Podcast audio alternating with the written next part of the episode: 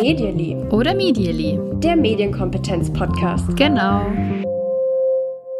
Hallo und herzlich willkommen zu einer ganz, ganz außergewöhnlichen Folge Medially oder Medially, der Medienkompetenz-Podcast. Mit mir, der Natascha und mir, der Kim. Hallo. Und vielleicht hört ihr es schon, wir hören uns heute ein bisschen anders an und das liegt tatsächlich daran, dass wir mal live gemeinsam in einem Zimmer sitzen. Es ist für uns mindestens genauso ungewohnt wie für euch, obwohl ihr es nicht mitbekommt. Aber es ist schon auch ein bisschen aufregend. Es ist hauptsächlich aufregend. Wir wissen gar nicht, was müssen wir überhaupt, wer muss eigentlich was aufnehmen, wo ist das Mikrofon, wie viele Bettdecken müssen wir in den Raum aufhängen.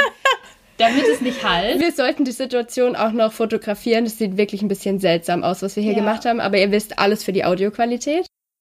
Und ja, ganz komisch. Also wir sehen uns heute, wir sitzen uns gegenüber und sprechen ins Mikrofon, anstatt uns einfach über so einen Handybildschirm zu sehen. Das ist schon, schon mal was anderes. Ja.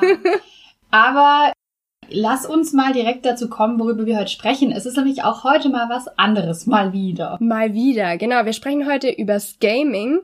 Und da würde ich dir direkt die Frage stellen, wie sieht denn das bei dir eigentlich aus mit dem Spielen?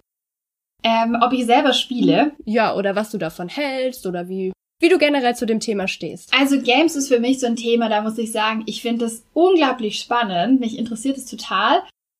Ich bin selber aber keine Spielerin. Also ich würde mich nie als, als Gamerin bezeichnen. Immer wenn ich die Möglichkeit habe, mir was anzuhören über Games auf irgendwelchen Tagen oder mhm. so, dann versuche ich das mitzunehmen, ja. weil ich mir jedes Mal auch denke, wow, super spannend. Das heißt, ich sehe mich da absolut nicht als Expertin, aber als Interessierte. Und habe auch so in meiner Jugendzeit tatsächlich, glaube ich, es gibt drei Spiele, an die ich mich wirklich erinnere, die ich gespielt habe, die ich aber auch wahnsinnig gern gespielt habe. Mhm. Ist bei dir? Jetzt möchte ich natürlich zuerst wissen, was Nein, waren das für Spiele? Das, das fließt vielleicht heute noch ein. Okay, also ich bin bei dem Thema auch persönlich, ehrlich gesagt, ganz weit weg. Also ich würde mich auch niemals als Gamerin bezeichnen. Ich habe keine Konsole zum Beispiel. Ich hatte auch noch nie eine. Nicht mal ein Tamagotchi oder ein Gameboy. Gameboy hatte ich schon. Mhm. Oh je, da fällt mir. Das ist das bei Spielen, ne? Das fällt einem dann erst einfach drüber nach. Ja. Okay, doch, ich habe eigentlich schon ziemlich viel Pokémon am Gameboy mhm. gespielt. Ja. Irgendwie die Phase, die gab's bei mir nie. Also ich hatte da einfach nicht so ein Interesse daran meine Schwester zum Beispiel schon. Also wir hatten dann auch irgendwann einen Gameboy, aber ich habe das Ding nicht beachtet. Es war dann witzigerweise sogar so, dass meine Mutter dann die Spiele für meine Schwester fertig gespielt hat, wenn die nicht weitergekommen ist. Okay. Ja, richtig gut, oder? Ich weiß nicht warum, also es hat mich früher nicht so gepackt, aber wenn ich so sehe, was eigentlich alles möglich ist, dann finde ich es auch total spannend und faszinierend. Und ja, muss mich da auch selber immer wieder ein bisschen drauf stoßen, weil ich da glaube ich halt nicht von alleine so das Interesse habe, dass ich sage, oh, ich muss das alles unbedingt ausprobieren, aber wenn ich sehe, was alles so möglich ist, dann finde ich schon auch oft richtig, richtig beeindruckend. Da geht's uns ja eigentlich ähnlich. Ich muss gleich zugeben, ich hatte jetzt noch nie den Impuls zu sagen, wow, ich muss damit auch direkt anfangen, was glaube ich auch daran liegt, dass man vielleicht oftmals denkt, ich könnte das ja gar nicht so gut. Ich mm. weiß gar nicht, welche Tasten ich da drücken muss. Ist so. aber bei mir tatsächlich so. Ich habe auch die Angst tatsächlich, wenn irgendwo eine Konsole rumliegt und ich soll das bedienen, dass ich mich total Voll. doof anstelle. Also es ist auch so, dass ich halt nicht mal weiß, so die einfachsten Sachen, auch bei so Jump and Run Spielen oder so, ich bin mm. da einfach tierisch schlecht, weil, naja, keine Übung. Ja. Ist ja auch klar, wenn man es nie macht, dann wird's ja. nicht besser. Geht mir genauso. Ich habe vor einem halben Jahr ungefähr mal Fortnite ausprobiert, um das auch zu können. Und ich finde es wahnsinnig schwer. Also ja, glaube Koordination, mhm. so viele Tasten, es war eine Konsole, so viele Tasten zu drücken. Also, äh, wow, es war einfach nur schwer und wir merken schon, wir beide stecken nicht ganz so tief im Thema drin, aber Gaming ist ein Riesenthema in Familien, ist ein Riesenthema ähm, eigentlich auch in der Medienpädagogik.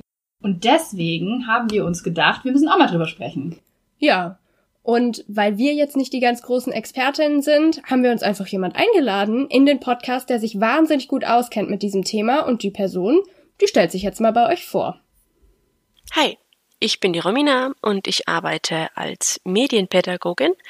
Mein Schwerpunkt in der Arbeit sind digitale Spiele, Videospiele oder auch Games. Die haben ja ganz viele Namen. Und darüber würde ich heute gerne ein bisschen was erzählen. Zu dem Thema bin ich schon im Studium gekommen, als ich mich ein bisschen mit beschäftigt habe, was denn Kinder und Jugendliche so in ihrer Freizeit zu treiben und habe dann da auch die allerersten Fachbücher zu dem Thema entdeckt und war seitdem ziemlich angefixt. Ich selbst spiele, seit ich klein bin, auch digital, erst mit dem Game Boy, Pokémon und dann später auch mit der Playstation. Und habe natürlich durch meine Arbeit ganz schön viel Einblicke darin, was man so Cooles mit Games machen kann. Halt auch pädagogisch in der Arbeit oder halt auch privat in der Freizeit damit. Also, Romina ist heute unser Gast. Wir freuen uns sehr, weil wir können von ihr unheimlich viel lernen. Das glaube ich auch. Und jetzt hat sie natürlich auch erwähnt, sie hat Pokémon am Gameboy gespielt. Okay, das habe ich auch gespielt. Ich kann auch das Geheimnis jetzt lüften. Ja. Welche Spiele ich noch ganz toll finde und fand. Natürlich Sims. Ja, Sims. Hast okay, natürlich. Sims habe ich und gespielt. Das vergisst man. Ja. Das vergisst man einfach so. Ja. Habe ich total gern gespielt. Sims war cool. Und ich liebe es, da heute drüber nachzudenken, weil ich mich noch genau erinnere, ich habe das die meiste Zeit selber gar nicht besessen, sondern bei einer Freundin gespielt und wir haben mhm. dann uns immer abgewechselt. Und da haben wir so viel, das ist jetzt schon wieder dieses Thema, so viele Sachen bearbeitet, die für uns dann relevant waren. So, wir waren da zum Beispiel noch nicht interessiert, jetzt wirklich selber einen Freund zu haben. Aber was haben wir in Sims gemacht? Ja, ich mache meinen perfekten Freund und du machst einen perfekten Freund. Ja. Dann reden wir immer ganz viel miteinander, mhm. aber wir müssen auch befreundet sein. Das ist ja genau das, wo man eben so Themen, die gerade irgendwie drängend sind, umsetzt in einem Spiel. Ganz klar Sims. Mhm. Wenn ich jetzt so drüber nachdenke, war Sims aber jetzt ein Spiel, was relativ akzeptiert war, auch bei den Eltern. Also ich erinnere mich sogar daran, dass mich meine Eltern mal Sims spielen geschickt haben, weil ich sie wahrscheinlich genervt habe. Geh doch mal Sims spielen. Ja. Das weiß ich tatsächlich noch. Ja, also es war jetzt nicht, nicht so ein Spiel wie, wie ganz viele andere, die gleich ein Unbehagen auslösen mhm. oder bei Eltern irgendwelche Ängste oder wo es Streit mhm. drum gibt. Das stimmt. Da habe ich mein zweites Spiel, das ich sehr, sehr, sehr gerne gespielt habe. Und da muss ich direkt zugeben, ich habe es vor einem halben Jahr nochmal gespielt, weil ich eine Möglichkeit gefunden habe, das auf meinem MacBook zu spielen. Kennen vielleicht auch einige. Es geht um das Spiel Anno 1602. Ah, ich habe das selber noch nie gespielt, aber ich weiß so wow. ungefähr. Es ist so cool. Ich werde nachher vielleicht nochmal was dazu sagen können. Kurz für die, die es nicht kennen, es ist ein Spiel, man startet mit einem Schiff, mit einem kleinen Vorrat an ein paar äh, Baumaterialien und Nahrung und hat dann die Aufgabe, eine Insel, also gibt mehrere Inseln zur Auswahl, zu besiedeln und da eben, ja, so seine, seine kleine ähm, Niederlassung eigentlich aufzubauen. Und da entwickeln sich dann natürlich auch die Leute und man hat dann neue Möglichkeiten, Sachen zu bauen und man muss aber schauen, dass seine Bürger zufrieden sind und so weiter. Also man baut eigentlich eine Zivilisation auf, mhm. kann man sagen. Ja, und was war Nummer drei? Sims? Ah ja, genau. Später habe ich noch ein Spiel entdeckt. Das war tatsächlich bestimmt schon 16 oder 17. Und zwar, das heißt Spore. Okay, das sagt mir nichts. Das ist auch extrem cool. Da geht es darum, du beginnst als Bakterium und musst nur so kleine, ja, du beginnst als Bakterium und du musst erstmal so kleine andere Bakterien fressen, mhm. dann wirst du immer größer und immer größer und dann kannst du ein bisschen mehr, dann kannst du auswählen, du, du entwickelst dich praktisch weiter wie sollen, willst du Füße haben, willst du Flossen haben? Dann erstmal hast du erstmal Flossen. Kannst entscheiden, ob du ein Auge hast oder mehrere. Okay. Ähm, ob du Fleischfresser bist oder Allesfresser oder Pflanzenfresser. Und so geht das Spiel immer weiter. Und dann irgendwann kannst du an Land gehen und kannst deine Figur dann weiter irgendwie bearbeiten. Dann hast du einen Stamm. Und irgendwann geht es dann dahin, dass man eine richtige Zivilisation hat. Also mhm. auch dann irgendwie, weiß ich nicht, was Mars-Mission oder so startet. Da bin ich immer ausgestiegen, da fand ich es nicht mehr so cool. Aber davor, genau, es ist eigentlich so ein mhm. Evolutionsgeschichtenspiel. Ja. Also auch nichts Bedenkliches von ja. Elternseite, würde ich sagen. Okay, super. Also schon mal ganz viel Spielspaß auf deiner Seite. Was uns traurigerweise beschäftigt hat, wenn ich jetzt nochmal so drüber nachdenke, wir haben Romina Fragen geschickt, sie hat die beantwortet und die spielen wir heute im Podcast.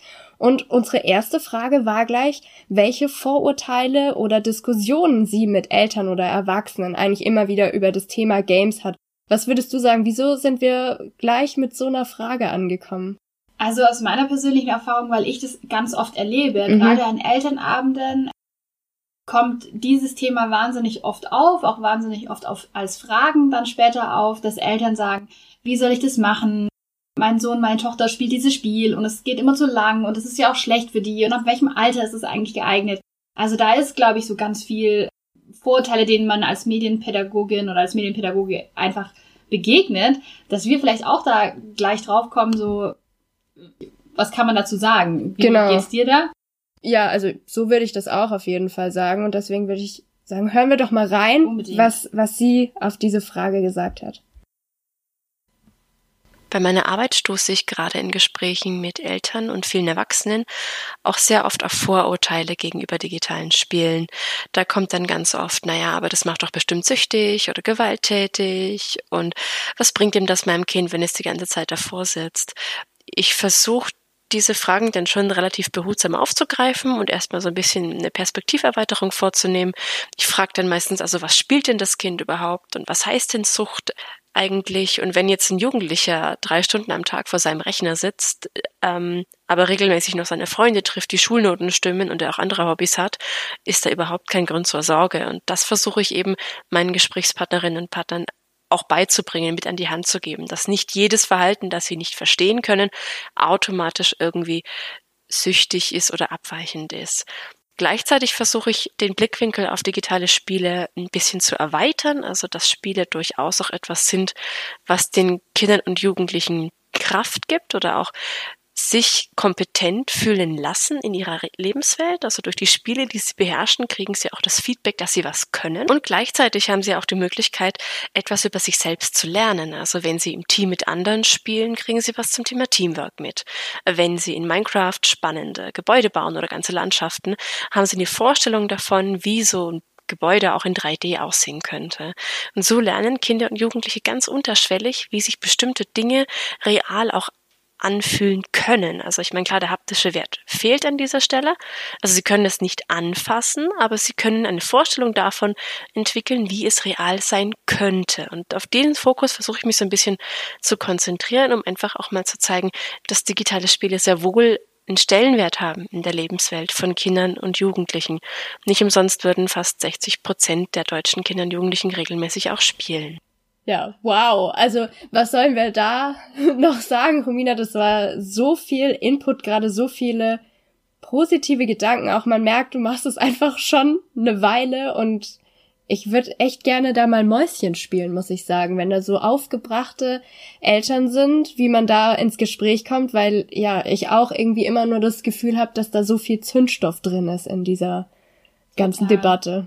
Ich finde es auch so schön, was Romina jetzt gerade gesagt hat, das mal anzusprechen. Auf der einen Seite, dass nur wenn man etwas selber nicht versteht, heißt es nicht, dass es deswegen schlecht ist. Mhm. Weil das haben wir ja hier im Podcast auch oft als Thema. Ja. Bei Games, glaube ich, ist es ein Riesending. Mhm. Es ist ja aber auch, wenn es jetzt um andere Apps oder Dienste geht, ganz oft das Problem, also würde ich zumindest so, so sehen, meine persönliche Meinung, dass ein Verhalten oder ein Dienst nicht verstanden wird und man deswegen nicht genau weiß, wie man reagieren soll und dann eben ablehnend reagiert. Ja. Und das finde ich so schön, dass sie es dann damit verbunden hat, dass man versucht es zu verstehen und auch mal versteht.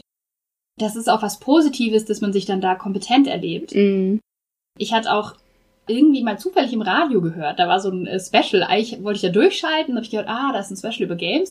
Und äh, da wurde eben auch von Experten so ein bisschen berichtet, was gibt's denn zu wissen über Games? Und da hat eben eine Professorin aus Österreich, ich weiß den Namen leider nicht mehr, erzählt von einem Beispiel von einem Jungen, dem es eben gar nicht gut ging und äh, der Probleme hatte in, in verschiedenen Bereichen im Leben und der eben ganz viel Kraft aus diesem Gaming gezogen hat, weil er da eben gut war und weil mhm. er da eben dann positives Feedback bekommen hat. Ja. Finde ich sehr schön. Mhm.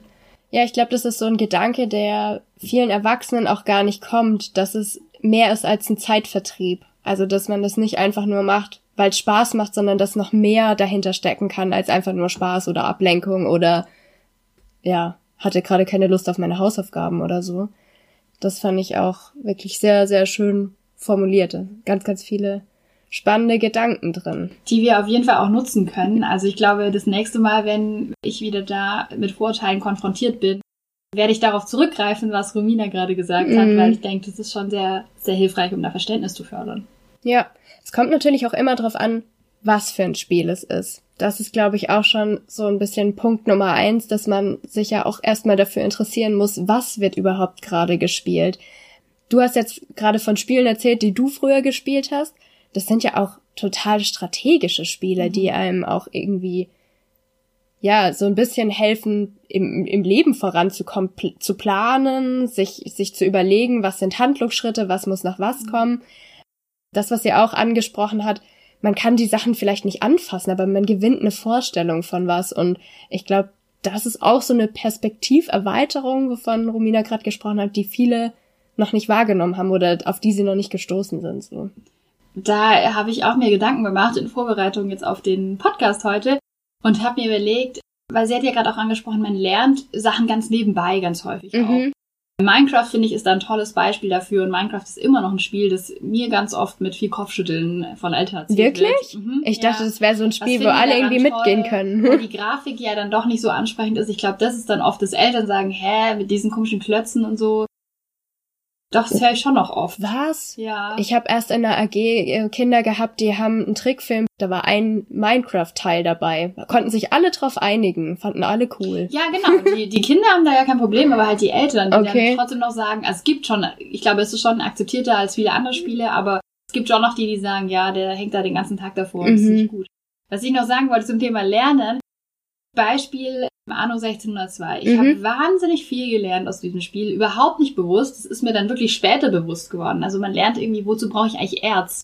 Wo kommt eigentlich Erz vor? Mhm. Weil ich daraus eben dann später Werkzeuge bauen möchte. Und es ist ein Problem, wenn auf meiner Insel es kein Erz gibt. Deswegen Erzreichtum ist immer gut.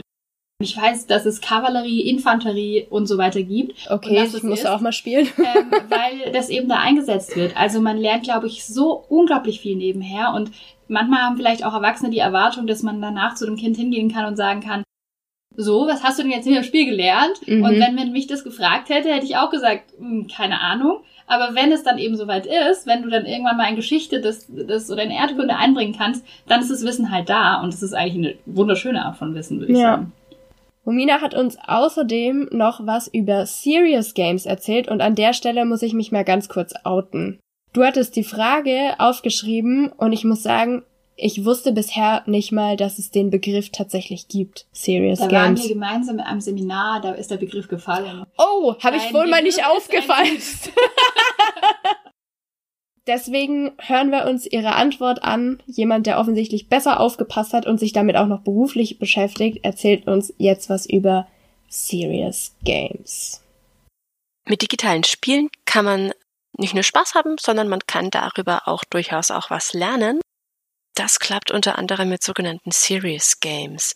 Serious Games sind von der Definition her erstmal Spiele, die unterhalten und zusätzlich noch einen anderen Zweck haben. Dieser andere Zweck ist häufig nicht definiert. Der kann aber zum Beispiel darin liegen, dass sich jemand über ein bestimmtes Thema ähm, informiert, dass jemand auch irritiert wird oder dass jemand auch etwas erfährt, womit er vorher auch nicht gerechnet hat. Also Serious Games sind nicht klassische Lernspiele, wo von vornherein festgelegt ist, dass Lerninhalte vermittelt werden, sondern sie bringen denjenigen, der spielt, durchaus auch zum Nachdenken. Serious Games gibt es für ganz verschiedene Bereiche, zum Beispiel für den Gesundheitsbereich, wo beispielsweise Menschen mit Depressionen sich dem durch das Spielen dieser Krankheit auch nähern und Erfahrungsberichte ähm, von anderen dadurch teilen. Sea of Solitude ist so ein Beispiel. Ähm, Serious Games gibt es aber zum Beispiel auch für den politischen Bereich. Ich persönlich benutze viele davon im Bereich politische Bildung zum Umgang mit Flucht und Vertreibung.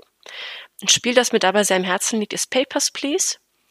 Dabei spielt man quasi einen fiktiven Grenzkontrolleur und muss sich mit allerlei bürokratischen äh, Gepflogenheiten herumwälzen, um fremde Menschen in ein Land zu lassen, in ein fiktives.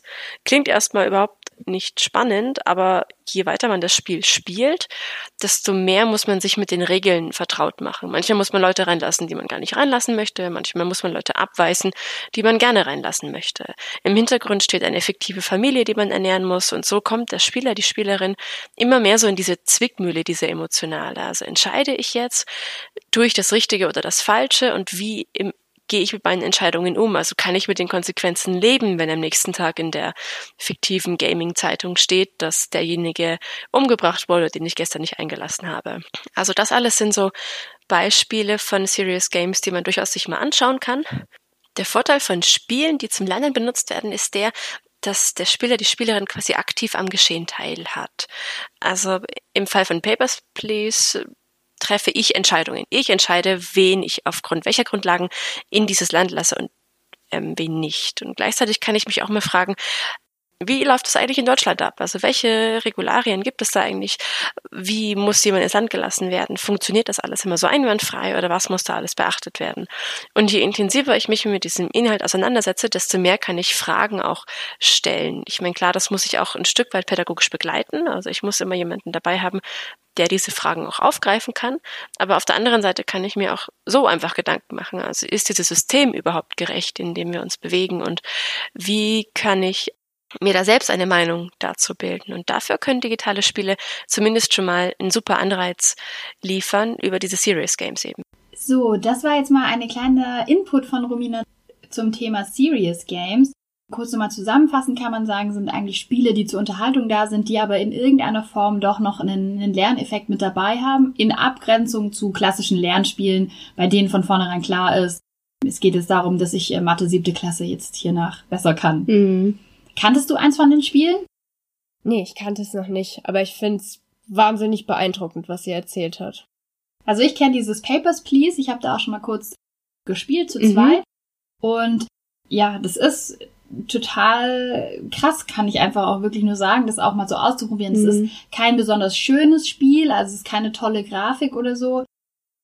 Wie es funktioniert, hat sie ja gerade schon erklärt. Aber es regt wahnsinnig viel an. Also du mhm. bist nämlich in der Zwickmühle und du musst es dir überlegen und nicht nur von außen irgendwie urteilen, sondern du entscheidest. Ja. Und das ist ja auch, finde ich, sehr spannend zum Thema Wertearbeit, wenn man, wenn man über Werte diskutieren will. Sea of Solitude habe ich schon so oft gehört, dass mhm. ich mir den Trailer mal angeschaut habe. Und ich war auch schon wieder total baff, weil man, ich jedenfalls das Gefühl habe, dass man so, wenn man eben nicht Spielerin ist und nicht da so drin steckt, ja. Dass einem gar nicht klar ist, was alles möglich ist. Also dieses Spiel ist so künstlerisch. Ich kann wirklich nur empfehlen, den, den Trailer anzuschauen. Ich fand das irgendwie so schön und besonders gemacht. Also da geht es ja um, ums Thema Depressionen auch, dem man sich mhm. annähert. Wahnsinnig schön und es ist auch gefühlt so eine Welt, die an mir jedenfalls vorbeigeht, weil ich überhaupt nicht weiß, was in Spielen eigentlich alles möglich ist und ja. wie künstlerisch die sein können. Viele Menschen, die spielen, denken jetzt wahrscheinlich, ja, ich könnte euch noch eins, zwei, drei, vier, fünf weitere aufzählen, die auch total cool sind. Wenn euch das so geht, dann meldet euch doch bitte bei uns. Lasst uns da gerne teilhaben. Also wir lernen da auch unheimlich gerne noch dazu. Wie gesagt, sind wir ja keine Expertinnen dafür. Ich, ich finde es einfach, ja, total spannend, was alles möglich ist, weil Menschen lernen auch auf so unterschiedliche Arten und Weisen. Für manche ist Audio total toll, die hören sich dann zum Beispiel einen Podcast an. ja, andere bevorzugen Video oder lesen lieber was. Und wieso kann ich auch Spielen eine Art und Weise sein, wie man eben gut lernen kann? Also ja, finde ich total wichtig, das auch so als was hinzuzuziehen, woraus man eben auch lernen kann. Ja, ja absolut. Und ähm, jetzt, wo ich drüber nachdenke, fällt mir eigentlich auf die, die Spiele, die ich jetzt genannt hatte. Also gerade dieses Spore mit diesem, na, wie entwickelt sich etwas? Ja. Und auch Anno 1602 passt da ja auch total gut rein. Es ist natürlich für mich als Spielende erstmal Spaß und interessant. Aber klar, wie gesagt, ich habe da auch viel mitgenommen. Ich weiß auch, dass ich noch irgendwann mal in der Bio-Klausur saß und mir dachte, haha, das weiß ich deswegen, wie mhm, das jetzt funktioniert. Krass, ja oder konnte mir das auf jeden Fall besser merken dann durch, mhm. dadurch dann. Und mir war überhaupt nie klar, dass es Serious Games waren. Ich wusste damals auch nicht, dass es Serious Games gab. Mehr gespielt als ich und wahrscheinlich auch als du haben allerdings wahrscheinlich Jungs. Ja, auf jeden Fall. Kannst du dich noch an LAN-Partys erinnern? Warst ja, du mal auf einer? Nee. Für alle, die uns zuhören, die deutlich jünger sein sollten. LAN-Partys, ich weiß gar nicht, macht man das heute noch so? Braucht man vielleicht gar nicht mehr. Also dazu haben die Jungs in den späten 90ern, frühen bis Mitte 2000er ihr komplettes Computer-Equipment eingepackt und sich dann irgendwo getroffen. Das hieß in dem Fall wirklich Desktop-PC mit Tastatur und mit Boxen und also Eistee. genau Chips. da war alles am Start. Das sind die Klischees. genau. Und dann wurden eben die Computer alle zusammengeschlossen und dann hat man sich auf ein, zwei Spiele geeinigt und die wurden dann eben alle zusammen gespielt. Mittlerweile kann man ja übers Netz mit jedem zusammenspielen. Es ist vielleicht auch gar nicht mehr so nötig, sich so an einem Ort zu treffen. Deswegen weiß ich nicht, ob das heute wirklich noch so ein Ding ist, dass man sich Wenn dann zusammensetzt. Wenn ihr LAN-Partys macht, dann meldet euch auf jeden Fall auch bei uns. Mhm. Wir lernen da auch nur dazu. Warst du mal auf einer LAN-Party? Nee, ich glaube tatsächlich, ich kenne jemanden oder ich kenne ein paar Jungs, die mal sowas gemacht haben. Das waren aber auch keine großen Spieler. Ja. Die haben es halt auch mal ausprobiert. Ja. Du, was so? Ja, ich war tatsächlich auf ein paar LAN-Partys, aber ich habe halt immer nur vorbeigeschaut. Was haben sich halt die Jungs getroffen und Ja. es gab auch keine Gamerin in dem Kreis, zum, also nicht, dass ich es mitbekommen hätte, die da zu den Partys gekommen wäre. Und meistens war das dann so, die Mädels sind mal kurz vorbeigekommen. Ich weiß auch, dass ich da tatsächlich einmal in meinem Leben Counter-Strike gespielt habe. Okay. Ich habe das einmal ausprobieren wollen, weil da war eben gerade die Möglichkeit dazu, das haben die da gespielt. Fand ich nicht cool, konnte ich natürlich auch nicht, weil ich keine Gamerin bin, dafür auch kein, Keine Skills. keine Übung, kein Talent, Ja. keine Skills habe. Genau. Aber Ja. ja. das sind so, so meine Erinnerungen und deswegen auch in meinem Gehirn leider ganz, ganz tief verankert. Digitales Spielen ist hauptsächlich eine Sache für Jungs. Ja. Da hatten wir ja auch an der Folge zur Gym-Studie schon mal wieder drüber gesprochen. Mhm. Wir fragen uns immer, warum ist es eigentlich so, dass mehr Jungs angeben, dass sie spielen? Und deswegen haben wir natürlich die Frage auch an Romina gestellt und sie hat eine spannende Antwort für uns parat. Digitale Spiele werden auch heutzutage eher noch von Jungs als von Mädchen gespielt. Ein Grund hierfür ist sicher auch, dass in ganz, ganz vielen Spielen die Hauptfiguren eher männlich sind und auch ganz viele Themen bearbeitet werden, die sich eher an männlichen Interessen orientieren. Also Sport, Action, ähm, das sind alles so Sachen, für die sich eher Jungs und Männer interessieren. Mädchen spielen auch, nehmen das aber oftmals gar nicht so wahr. Also ich meine, auch Candy Crush ist ja auch ein Spiel, was aber für die Wahrnehmung beziehungsweise für die Präferenz vieler Spielerinnen und Spieler eher so in den Hintergrund gerät. Also Mädchen bezeichnen sich deutlich seltener als Gamerinnen und Gamer, als das beispielsweise Jungs tun. Was aber nicht bedeutet, dass sie gleichsam weniger spielen. Sie spielen eben nur anders, haben andere Präferenzen, andere Spiele. Ähm, wie kann ich damit umgehen? Ähm, auf der einen Seite kann ich versuchen, mit den Jugendlichen, mit denen ich arbeite, mal zu reflektieren, wie werden denn überhaupt Geschlechter innerhalb von digitalen Spielen dargestellt? Also welche Stereotype begegnen mir da? Ähm, müssen Männer und Frauen diese Bilder überhaupt bedienen? Also was macht das auch mit mir, wenn ich eine Frau sehe, die sehr leicht bekleidet ist und das Ganze vom Spiel her als Rüstung interpretiert wird? Bei einem Mann aber hingegen das umso wuchtiger und umso mehr ausfällt. Also da sind ja schon starke Unterschiede auch in der Darstellungsweise gegeben. Die Spieleindustrie hat da mittlerweile auch ein bisschen darauf reagiert, wenngleich auch das eher so eine sehr verhaltene Entwicklung ist. Also mittlerweile werden auch große Titel mit weiblichen Hauptfiguren dargestellt. Ein Beispiel ist zum Beispiel ähm, Life is Strange, der erste Teil.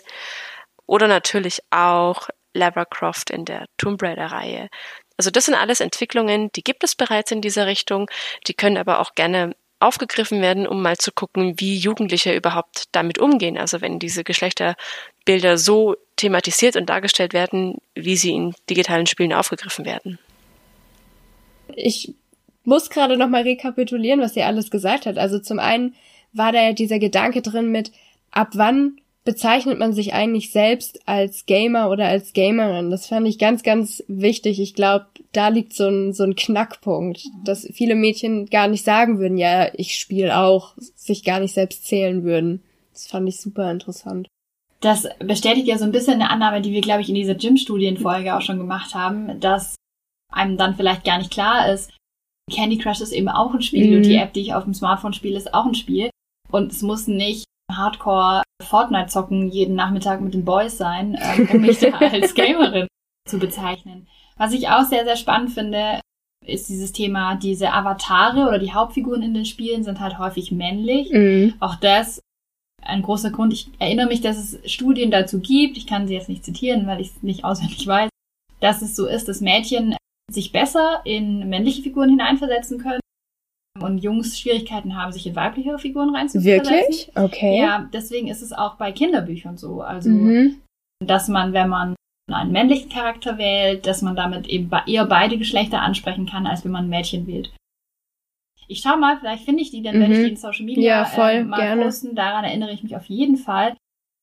Was ich auch noch spannend finde, das einzige Spiel, das mir so eingefallen ist, das ich kenne mit einer weiblichen Hauptfigur, ist tatsächlich ähm, hier Tomb Raider mit Wovon sie auch gesprochen hat, ja. Aber da ist es ja schon so, dass sie wahnsinnig sexualisiert dargestellt Mhm. ist, die Person. Ne? Das stimmt. Ja. Und da kann ich natürlich auch verstehen, wenn man irgendwie als Mädchen sagt oder als Frau sagt, naja, aber ich will eigentlich nicht diese Figur sein. Mhm. Aber da fand ich total spannend, was sie gesagt hat, mit dem, dass man das als Anreiz nimmt, um mal darüber zu sprechen. Dieser Unterschied zwischen, wie sieht die Rüstung für eine Frau aus und wie sieht die Rüstung für den Mann aus und wieso wird der gepanzert und die Frau hat irgendwie ein Leibchen an. genau. Und spaziert damit mit dem Maschinengewehr durch die Gegend oder wie ist das geplant? Also, ja, das finde ich total gut, dass, dass man das mal dann so als als Gesprächsanlass nimmt auch. Ja, ich finde sowieso, dass sich so ein bisschen zeigt, dass diese Games einzusetzen im Bereich der Wertebildung sehr, sehr spannend sein kann. Mhm. Und hier jetzt auch, wenn man vielleicht irgendwie so gendersensibel was machen möchte und da einfach mal schauen will, was finden wir eigentlich gut, was finden wir eigentlich nicht gut, wie wünschen wir es uns anders. Ich glaube, auch so einen eigenen Avatar zu gestalten, wäre da mal ganz spannend. Wie würde denn dein Avatar aussehen? Und gibt es diesen Avatar, also gibt es ein Spiel, das zu dem Avatar, den du dir wünschen würdest, passt. Das wäre ja auch ganz interessant mal zu schauen. Puh. Also jetzt eher als hypothetische Frage, die mm. man im Workshop stellen kann. Oder man das auch malen darf. Okay, da, da bin ich ein bisschen überrumpelt, weil ich so wenige Vorstellungen davon habe, wie ein Avatar aussehen könnte. Das könnte ja auch eine Blume sein oder ein Krebs ja. oder sowas, oder? Ich finde es auch total schwer. Ich, ich könnte es jetzt gerade auch spontan nicht beantworten, aber ich stelle es mir spannend vor, sich mit Jugendlichen hinzusetzen und zu sagen, es gibt ja bestimmt auch Möglichkeiten, so einen Avatar-Designer zu haben, in dem mhm. man selber einen Avatar gestalten kann und dann einfach mal zu schauen, was kommt eigentlich raus bei Jugendlichen. Mm. Weil ich kann mir schwer vorstellen, ehrlich gesagt, dass die Avatare, auf jeden Fall für Frauen zumindest, so aussehen würden, wie sie jetzt aussehen. Ja. Aber weißt du, woran ich da gerade denken muss? Mir ist bei Snapchat wieder aufgefallen, dass ich die Bitmojis ähm, müssen wir das an der Stelle kurz erklären? Ja. Ähm, da hast du dich geritten. kleine, im Prinzip kleine Snapchat-Avatare, also mit denen man sich selber dann symbolisiert. Da ist mir aufgefallen, dass die meisten Leute, die ich kenne, die sowas benutzen, das tatsächlich sehr, sehr eng an ihrer Person anlegen, wie sie auch wirklich aussehen oder sind. Mhm. Das fand ich irgendwie ganz spannend. Das war jetzt nur meine persönliche Liste aber dass da sich jetzt niemand ganz, ganz anders gestaltet hat, als er in Wahrheit aussieht, sondern schon so wie, ja, ja. wie er sich selbst ist, sieht. Ist, glaube ich, aber auch so ein, so ein Ding, dass man halt mitbekommt, okay, man, wozu nutzt man das Bitmoji, um sich darzustellen? Mm. Weil du hast ja dann auch diese verschiedenen Sticker, wo dann ich ja. drauf bin und Person X und mm. da macht es ja schon an sich Sinn. Vielleicht ist es auch einfach so ein, so ein Common Ground, dass alle sagen, alle machen das so, also mache ich es auch so. Mm. Vielleicht ist es ja aber bei der Avatargestaltung auch sowas, dass man sagt, eigentlich könnte ich das auch an, an mir anlehnen, nur ich habe im digitalen Spielen gar nicht die Möglichkeit, weil die Figuren sehen da ganz anders ja. aus, müssen ganz andere Eigenschaften mitbringen. Ähm, ich selber bin jetzt nicht so ein Superheld oder eine Superheldin oder sowas, die, wie ich oft aussehen ja. müsste. Ist ja auch sehr stereotyp. Mhm. Also Männer muskelbepackt und genau. groß und Frauen schlank und toll aussehen. Ja, ist auf jeden Fall sehr interessantes Thema Avatare auch. Dazu passend eine Sache, die ich im letzten Jahr von einer Mutter erfahren habe und seitdem immer wieder mal überprüft habe und ich liebe diesen Fakt. Okay. Fact. Und zwar hat sie mir erzählt, dass sie zwei Söhne hat, die natürlich auch ganz viel Fortnite spielen mhm. und wir haben dann ein bisschen darüber gequatscht und dann hat sie mir erzählt, ja, aber was sie eigentlich schon ganz interessant findet, ist, die spielen ja alle Mädchen, die spielen ja alle Frauenfiguren. Wirklich? Ja, und da habe ich gesagt, okay, was? Und sie meint, ja, ganz klar, weil, warum? Die äh, Frauenfiguren haben coolere Skins.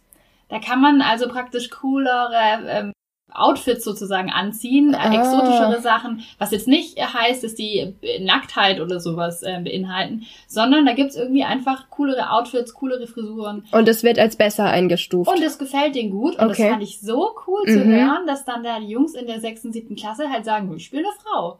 Ja, cool, da tut sich ja was, ja, oder? Ich fand's richtig, richtig cool. Ich habe auch immer wieder mal nachgefragt, wenn ich in, in Klassen kurz Zeit habe und ich höre das immer wieder. Also klar gibt's manche, die eben sagen, nö. Mhm. Aber ich höre schon immer wieder, dass Jungs praktisch sagen, nö, ich nehme da freiwillig eine Frau, ich find's cooler. Mhm. Das ist ja Gefällt total spannend. Gut. Ich muss auch noch gerade dran denken, ähm, ich habe ja wirklich super wenige Spielerfahrungen, aber mein Cousin hat eine Phase gehabt, da hat er World of Warcraft gespielt. Mhm. Auch ja, ein bisschen intensiver und da war ich mal zu Besuch und er wollte das auch spielen und er wollte es mir und meiner Schwester aber auch zeigen. Und da hat er sich überlegt, was kann man jetzt halt machen, was dann halt auch nicht Spieler interessiert. Wusstest du, dass man sich da Witze erzählen lassen kann von den Figuren? Ah, ich habe das, glaube ich, irgendwann mal gehört. Aber ja, war mir Ja, das haben wir dann, glaube ich, stundenlang gemacht, bis alle Witze erzählt waren. so zum Thema, wie komme ich da rein in dieses Spiel? Lass ja, mal Witze aber erzählen. Voll interessant, dass er sich auch Mühe gemacht hat ja. und da Lust hatte. Ich kann mir gut vorstellen, dass fast jeder, der spielt, Lust hat, anderen so ein bisschen zu erklären, wenn er das Gefühl hat, die sind auch bereit, die mhm. haben auch Lust darauf. Lass uns doch mal noch reinhören, was die Romina uns noch zu erzählen hat. Finde ich nämlich auch ganz spannend, weil vielleicht sind ja noch ein paar mehr Zuhörende jetzt hier, die sagen, ich habe mich noch nie damit beschäftigt. Ich hätte jetzt mal Lust. Welche Spiele muss man denn kennen? Also meiner Meinung nach sind drei Spiele, die man sich als Pädagogin, Pädagoge mal anschauen sollte. Auf jeden Fall Minecraft, weil das bei Kindern und Jugendlichen sehr beliebt ist und man damit auch unglaublich viel machen kann. Ein zweites Spiel wäre Draw Your Game. Das ist ein kostenloses Mobile-Spiel. Ähm, dabei kann man mit Stift und Papier eigene Level erstellen und die dann quasi beim Abscannen mit dem Tablet oder dem Smartphone zum Leben erwecken. Und ein drittes Spiel, das mir sehr am Herzen liegt, ist Space Team. Auch das ist ein Mobile Game. Bei Space Team ähm, steuert man quasi ein Raumschiff durchs Weltall und muss immer verschiedene Tasten und Knöpfe drücken auf Kommando. Der Witz ist, dass diese Tasten und Knöpfe, die man drücken muss, nicht auf dem eigenen Bildschirm sind, sondern auf einem anderen und man quasi durch Kommunikation miteinander irgendwie rausfinden muss, was man jetzt eigentlich gerade machen muss. Ist ziemlich witzig, es kann ziemlich laut werden, aber es ist total super, um mal so gruppendynamische Prozesse aufzuzeigen und auch so ein bisschen aufzugreifen. Yay! genau das haben wir auch schon empfohlen. Und da freue ich mich natürlich besonders, dass Romina das empfohlen hat, weil es darauf auch Reaktionen gab. Das haben wir nämlich in der gute Apps Folge vorgestellt und dann hat uns David, der Doktorand, so heißt auf er auf Twitter, Twitter ein Foto geschickt von einem Papier, was er bemalt hat mit seinem Kind, wie er die App getestet hat. Und über solche Sachen freuen wir uns natürlich unheimlich doll, wenn jemand unsere Tipps einfach mal ausprobiert und wenn die jetzt sogar Romina approved sind, dann muss das ja auch wirklich ein gutes Spiel sein. Ja, und wir können uns auf die Schulter klopfen und sagen, wir haben am Anfang ganz klar gemacht, wir sind überhaupt keine Expertin, aber wir haben schon mal zwei gute Apps aus diesem Bereich empfohlen. Genau. Und da möchte ich auch noch Danke sagen an David, weil er mir eine App-Empfehlung noch gegeben hat. Ich habe ja gesucht nach einer App, mit der man Pflanzen erkennen kann. Und auf Twitter hat David geschrieben, Flora Incognita würde er empfehlen. Und ich habe das getestet in der Zwischenzeit und ich finde es richtig gut. Also vielen Dank und für alle da draußen, die auch noch auf der Suche nach so einer App war. Flora Incognita. Und jetzt gehen wir wieder zurück zu, zu Romina. Romina. Was jetzt den Schulkontext angeht, ähm, kommt es ein bisschen darauf an, was denn gerade das Thema ist, da denn viele Spiele mittlerweile sich auch thematisch orientieren. Ähm, Life is Strange 2 zum Beispiel greift die Geschichte von zwei jungen Geflüchteten auf, die quasi von zu Hause abhauen und sich dann irgendwo durchschlagen müssen. Bei Valiant Hearts geht es darum, dass die Geschichte des Ersten Weltkrieges aufgearbeitet wird, in einer sehr kindlichen, spielerischen Art und Weise. Assassin's Creed Origins bietet einen Spectator-Modus, wo ich quasi als Tourist durch das Ägypten des, was auch immer, wievielten Jahrhunderts geführt werde. Also da gibt's halt echt so ein paar Anknüpfungspunkte, die ich mir anschauen ähm, kann. Wenn ich mal schnell was brauche, ist zum Beispiel auch Draw Your Game geeignet. Da kann ich ein bisschen was mit vermessen machen, beziehungsweise auch die App Action Bound ist dafür super geeignet. Da kann ich dann eigene Wissensquizze erstellen und mit meiner Klasse bearbeiten beispielsweise. Benötigt für Schulen einen Lehreraccount. Der kann dann aber auch verwaltet werden, dass Schülerinnen und Schüler ihre eigenen Lernquizze selber erstellen können. Na, das war doch mal eine Ansage von Romina. Also, da kann jetzt, glaube ich, jeder was mitnehmen, ausprobieren. Cool. Stimmt. Und mir ist auch aufgefallen, also wir freuen uns natürlich, wie gesagt, riesig über die App-Empfehlungen, die wir sogar auch schon kannten. Actionbound kannte ich tatsächlich auch. Mhm, äh, ja. Da kann man auch so Schnitzeljagden machen. Also das sind auch alles Sachen, wo die Hürde eigentlich gar nicht so groß ist, würde ich sagen, das mal auszuprobieren im Unterricht, auf ja, Klassenfahrt. Auch für so. Nichtspieler und genau, Spielerinnen. Genau. Wenn wir das hinbekommen und wir haben uns beide schon geoutet, wir kriegen eigentlich gar nichts hin mit, Con mit hier Controller ja. oder so, dann kann das doch funktionieren. Also Romina, vielen, vielen Dank, dass du heute unsere Fragen beantwortet hast. Wenn ihr jetzt noch weitere Fragen habt, dann dürft ihr sie gerne und natürlich Lob sowieso gerne an ihre E-Mail-Adresse schicken. Und zwar ist das nölp, N-O-E-L-P, at medienfachberatung.de. Da freut sie sich mit Sicherheit und genau, da ist die Expertin zum Thema digitale Spiele könnt ihr gerne da nochmal nachfragen. Genau, also von uns auf jeden Fall ein Riesenlob an Romina. Ich fand es sehr, sehr aufschlussreich. Wir freuen uns auch über Feedback von euch, wenn ihr sagt, okay, ihr habt jetzt hier das Thema Games einmal angesprochen, aber war ja dann doch nur an der Oberfläche gekratzt. Dazu soll unbedingt nochmal was kommen. Ladet vielleicht die Romina nochmal ein.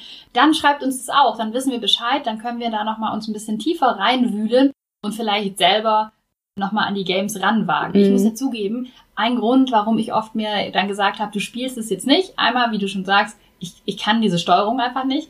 Das zweite ist, ich habe eine wahnsinnig schlechte Selbstkontrolle, was Aufhören bei sowas äh, mhm. äh, angeht. Ich wüsste, dadurch, dass man eben jetzt nicht mehr mit Eltern zu Hause wohnt, würde man sagen, das ist aber Schluss. Ich würde halt davor sitzen, ich könnte halt nicht aufhören. Ich, ich glaube, mir wird es wahnsinnig schwer fallen, mhm. was ja auch wieder zeigt, kein Wunder, wenn ich das eben sage, dass es eben für jüngere Menschen noch schwerer ist. Mhm. Schön, schöne Folge, finde ich. Ja. Fandest du auch schön? Fand ich auf jeden Fall auch schön. Und es gab auch in letzter Zeit wieder einen Mensch, der unsere Arbeit auch schön fand. Das möchten wir auch noch kurz erwähnen. Wir haben eine Spende bekommen und zwar von einer anonymen Gönnerin, wir nennen sie jetzt M, die unseren Podcast toll findet und uns einfach mal angefragt hat, wie kann man euch denn unterstützen? Wir haben ja unsere Steady-Seite. Da könnt ihr eine monatliche Mitgliedschaft abschließen, mit uns den Medienkompetenz-Rucksack packen in verschiedenen Größen. Wenn das für euch in Frage kommt, freuen wir uns sehr. Alle Infos dazu gibt's auf Facebook oder auf Twitter, medially.podcast oder medially.podcast.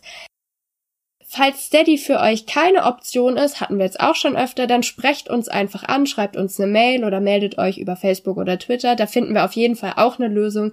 Wir freuen uns auf jeden Fall sehr, wenn ihr unseren Podcast, wenn ihr unsere Arbeit unterstützen wollt, damit wir noch weitere schöne Folgen für euch machen können.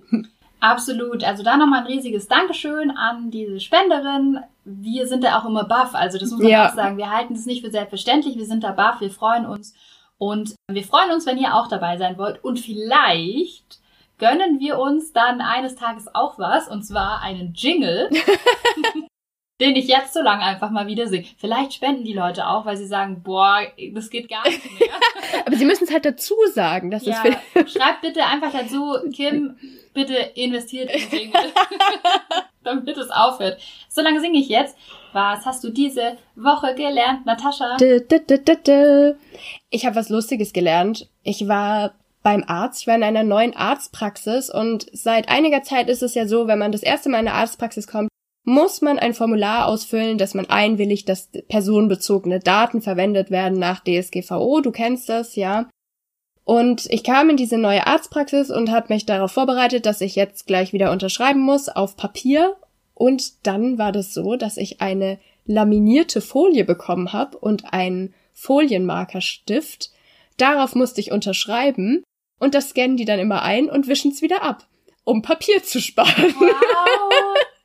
und das fand ich einfach so eine coole Idee, weil das passiert ja wirklich andauernd, dass irgendjemand kommt und da das unterschreiben muss und dann legt man das Papier irgendwo ab.